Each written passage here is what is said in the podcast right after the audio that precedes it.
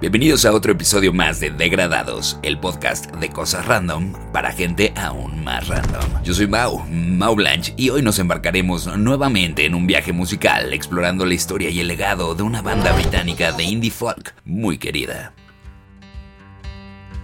Formada en 2006, Noah and the Whale rápidamente se destacó en la escena musical británica, con su mezcla única de folk y rock. La banda estaba compuesta por Charlie Fink, Tom Hobden, Matt Urbie Whale Owens, Fred Abbott y el hermano de Charlie, Doug Fink.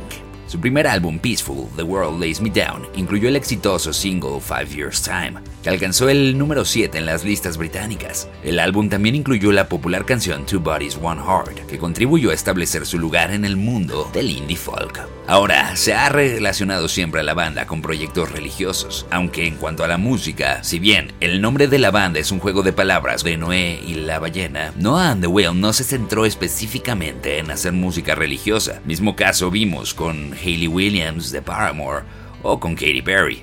En su lugar, su música exploraba más bien temas de amor, pérdida y la misma condición humana. Su segundo álbum, The First Days of Spring, fue un alejamiento del pop alegre de su primer álbum. Fue un disco conceptual que trataba sobre el final de una relación de Charlie Fink con la cantante Laura Marling. Este álbum mostró una nueva profundidad en su música y recibió muchas críticas positivas. En 2011 lanzaron Last Night on Earth, que incluía su hit Life Goes On. El álbum mostró una vez más su capacidad para reinventarse con un sonido más orientado al pop y al rock.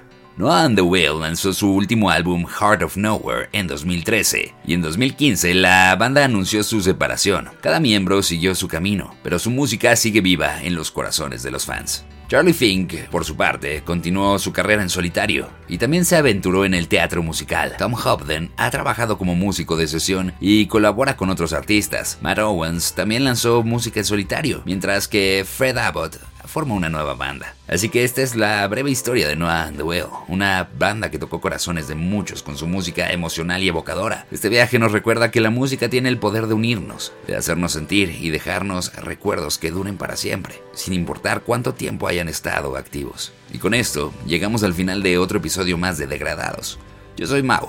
Mau Blanche, y te recuerdo que la música siempre será una forma maravillosa de explorar las cosas más random de la vida. Hasta pronto.